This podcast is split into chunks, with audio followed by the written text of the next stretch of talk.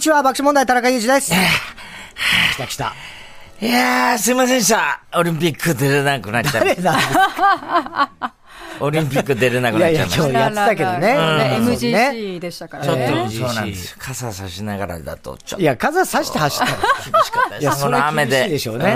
雨だからですね。みんな傘も差さずに葉走っってましたよぱにしようか。悩んだんいでや、す葉っぱもおかしいでしょ。葉っぱじゃないですよ。葉っぱねあ、。カッパね。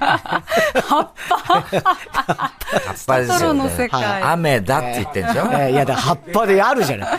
昔のあの傘。トロロ、トロロ。トトロね。あえー違うんです。えー、太田さんです。はいはい。はい、TBS アナウンサー山本エリカでえ、す。傘はクリームシチューが食べたいおー上田と有田。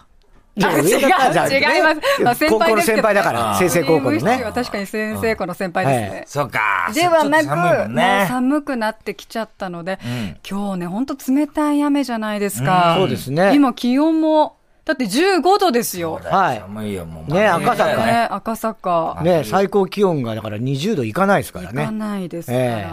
クリームシェイクいいかもしれないね。いいですねあれ、ビーフシチューのがいいです。あー、ビーフシチューもいい。いいですね。いいよねあー、いいね。いいなコーンポタージュも美味しいよね。うーん。は、あんまりなんだ ね。ちょっと違うなあんまりなんだね。今はちょっシとチューの話だからさ。まあ、な似たようなもんじゃないですか、大体系統まあ、として。違いま寒すいよ時にね、食べたくなるものではありますけど、でも今はシチューの、うん、 やっぱり、お、あの、お母さんが作ってくれましたか。作ってくれましたね。私が特にシチューが好きだったんですよ。あ、そんな感じするね。そうですかなんかこう。色が白いとかはちょっとわかりますけそど。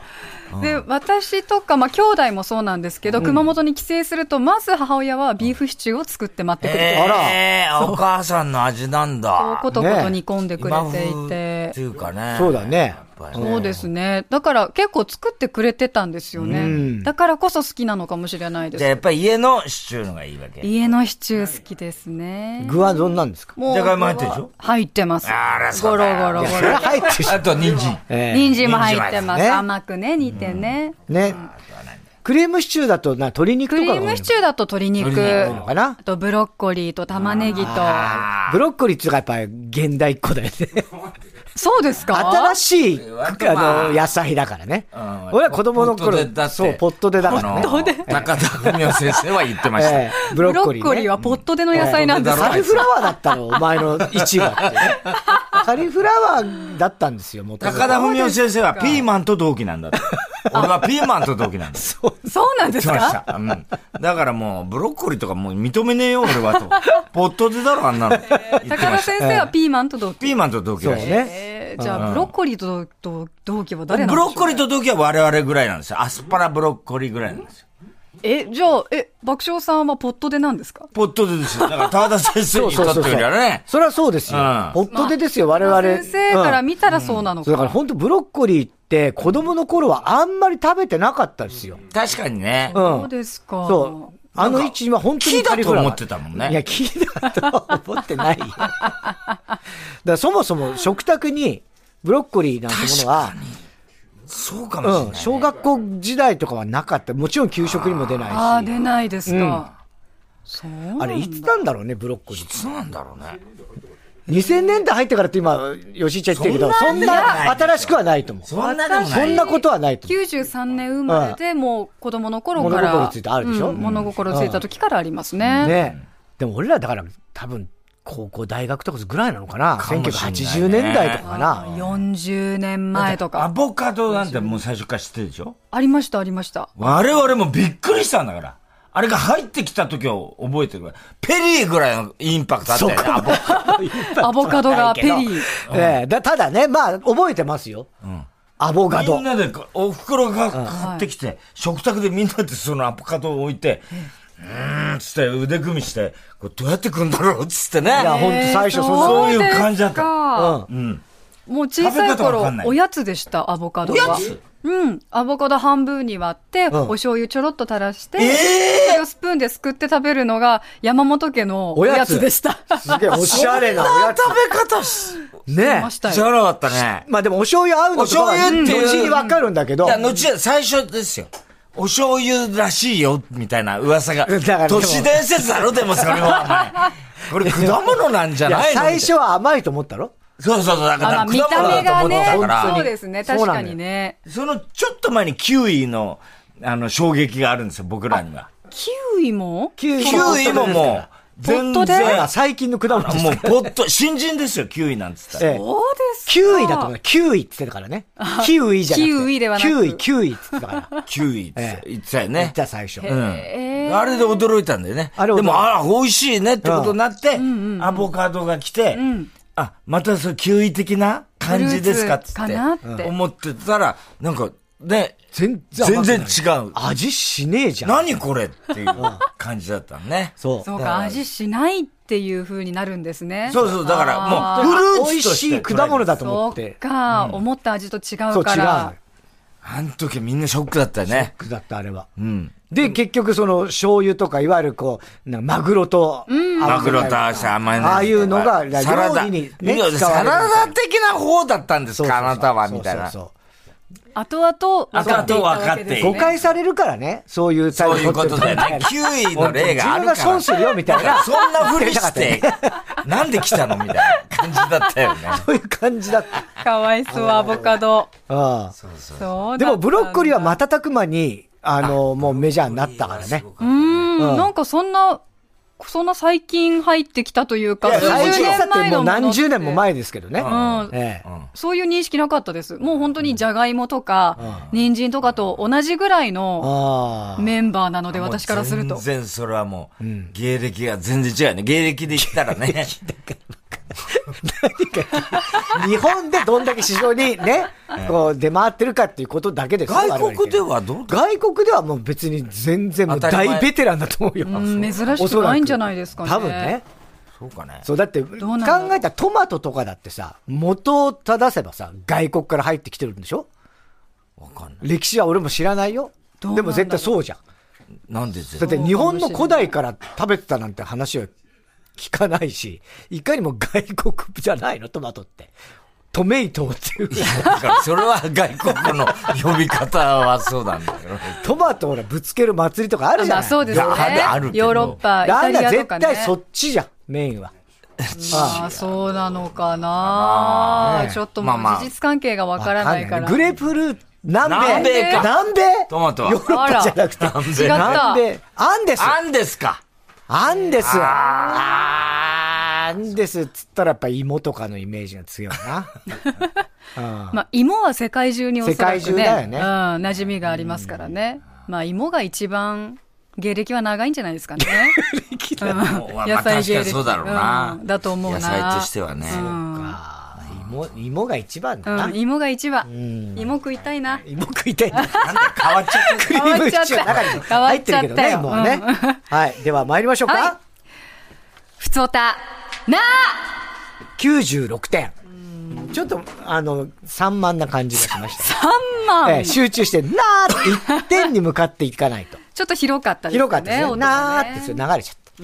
千葉県君津市ラジオネーム秘密の求婚者男性32歳です、金曜日のタイタンシネマライブに行ってまいりましたあありがとうございます久しぶりに今回はエンディングトークにあタイタンメンバーが揃ってとても面白かったです、今回はだからコロナでずっとやめてたんですけど、はエンディングに全員集合ということ舞で台す上ねいね。いではすい。ね。えー特にバギド、バキド、はいこれは春と飛行春と飛行春機。と飛行機。さんの映画の話に冷たかった田中さん は、ひどかったです。ああ、そうですね。これなん、なんでかっていうと、あの告知とか若手がやるわけですよ。はいね。で、大体まあ YouTube やってます、見てください、みたいな中、その春と飛行機のバキドっていうのが、軍艇がね、今度あの映画の主演が決まりまして、そううわーすげえっつってわーってなって、マジって何の映画って言ったら、八木ってうちのマネージャーがいるんですけど、はい前に一回監督やってるんですけどね、映画好きの。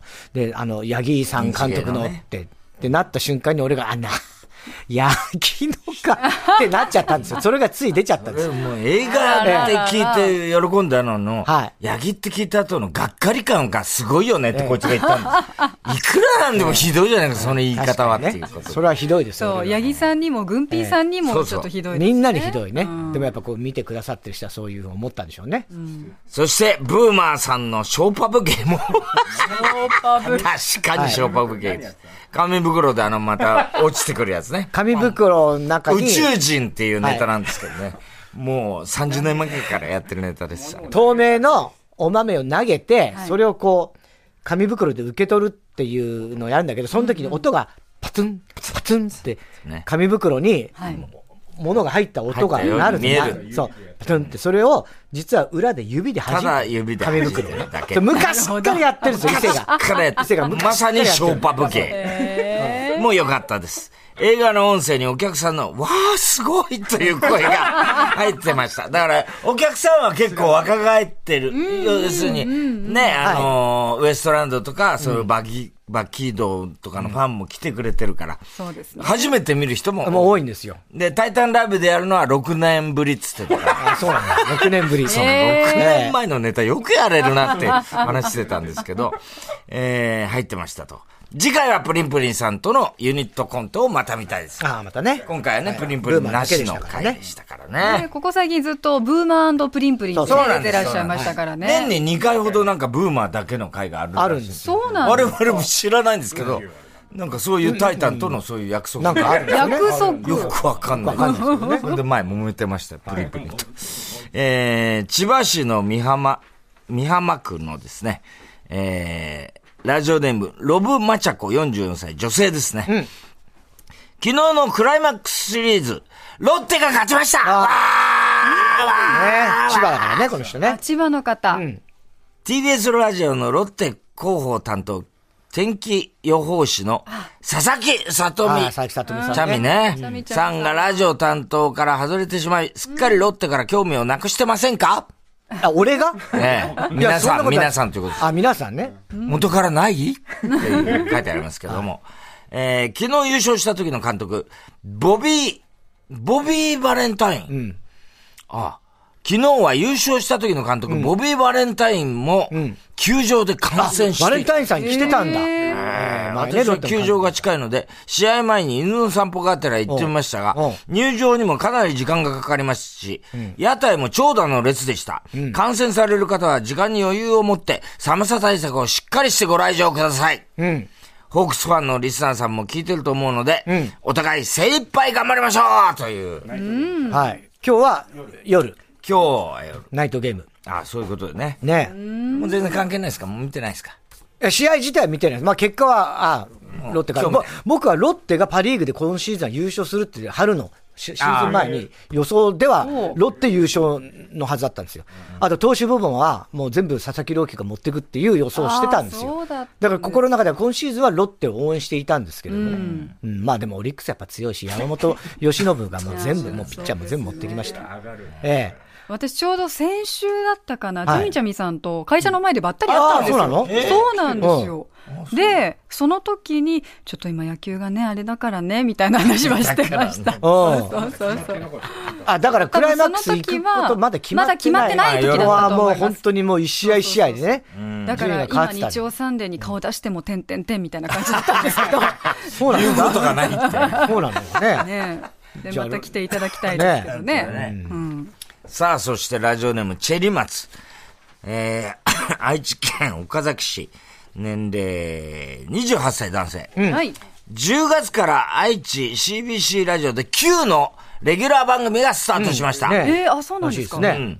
さすがお二人とも愛知出身ということもあって、初回からゴリギリの、ゴリゴリの愛知県トークが炸裂。うん、他の地方のリスナーはこの話について、ついてこれているのだろうかと思ってしまうほどでした。うんまあ、愛知で放送してるからね。うん、えー、太田さんも石井アナも CBC ホテルで新番組がスタートするということで、水曜夜は、タイタンがジャックしている状態。ファンの一人としてとても嬉しく、水曜日が待ち遠しくなりましたと、ありがとうございます。うん、これ実はだから石井くんとのやつで、うん、あの、CBC に各週で行ってんですけど、で、たまたまこの間、うん、1回目の通常会の、うん、あ2回目かな、鳥があったんだけど、はい、CBC で終わって、現場終わって、うん、CBC 戻って喫煙所行ったら、聞いた声が聞こえてきたら、おうおうちょうど Q が喋ってた。ああ、そうなんだ。。今日から始まりました、つって。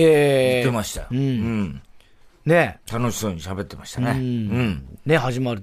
だからなんか、あの、タイタンライブのそれこそ、ね、エンディングでもこの話になったんですけど、はい、これ、毎日日替わりでやってるんですけど、うん、この Q の横並びね。横並びがすごいメンバーだっつって。え、そうなんですか。この Q の日が、多分水曜日なのかな水曜日。前の日は、その時間、吉永さん吉永さんさんがうわ水曜日が Q というね。この、だからまあ、TBS のね、あの番組を要するに、あ、吉永さんはね。うん、やってるからね。されてます。CBC ね、TBS 系列ですから。ね。ということで。まあ、Q も始まりましたはい。はい。さあ、それでは皆さんからのメッセージをお待ちしています。オープニングの普通歌で紹介された方には番組のステッカープレゼントしています。では、今日のメニュー紹介参りましょう。1時半頃からはラジオサンデーチャボンプラス。1週間の主なニュースの振り返りにプラスして、明日からの1週間の気になる予定をチェックします。2時からはゲストコーナー、ここ赤坂応接間。画家としても活躍する俳優の榎木隆明さん。はい、お客様です、うん、2015年7月以来8年ぶりだった8年ぶり。うん。飽きましたね。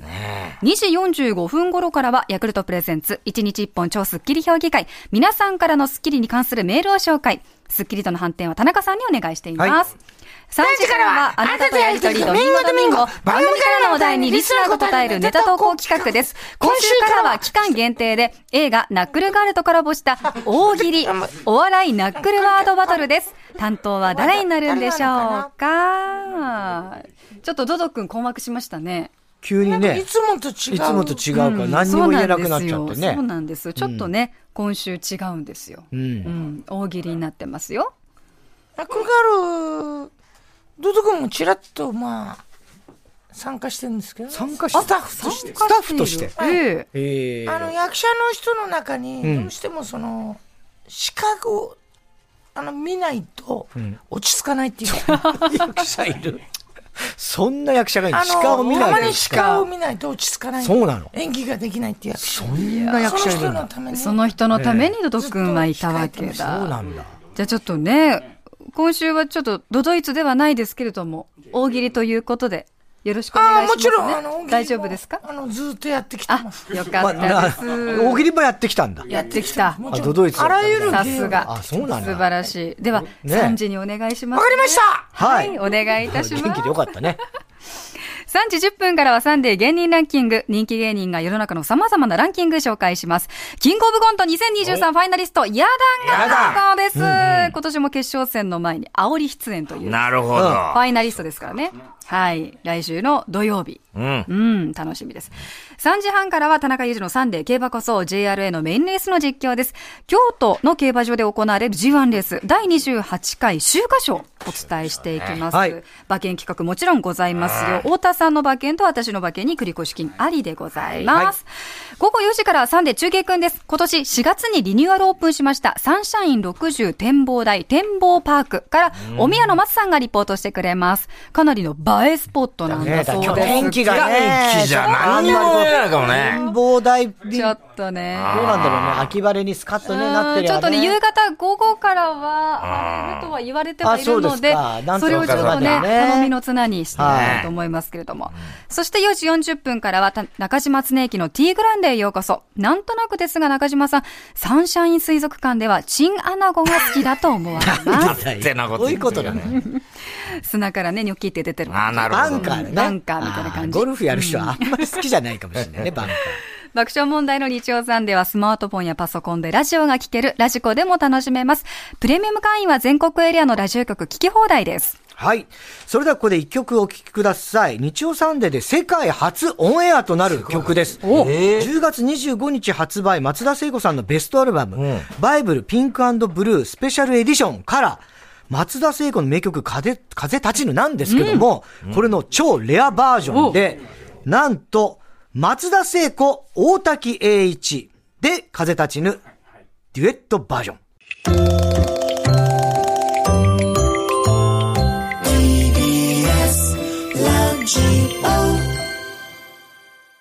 はい、松田聖子、大竹栄一で風立ちぬ、レッドバージョンということで、うん、まあ作曲、作曲と編曲をね、大竹栄一さんが1981年にこの風立ちぬしてるんですけれども、うん、その時に遊び心で、まあ、エディット、編集したということなんですよね。うん、そうだったんだ。はい。